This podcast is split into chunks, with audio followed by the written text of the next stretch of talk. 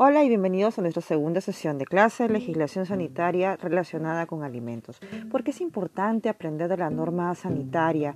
¿Qué tiene que ver esta norma con la eh, fabricación, producción, comercialización de un producto hacia un contribuyente?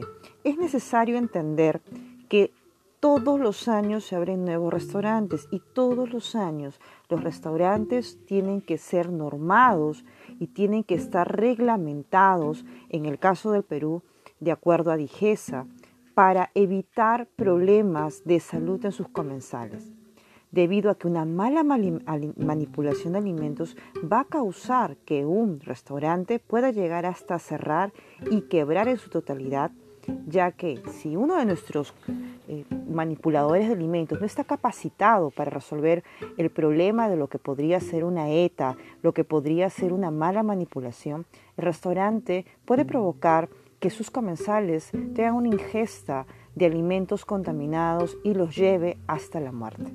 Hay que entender también que la legislación sanitaria nos va a ayudar a regular las normas en, lo que se refiere a producción y fabricación de diversos alimentos. Acompáñenme para disfrutar y encontrar eh, todo lo que corresponde a la legislación sanitaria y asimismo eh, utilizar a base de casos y ejemplos y saber qué tan dura puede ser esta norma al castigar a una empresa. Nos vemos en esta clase. Gracias.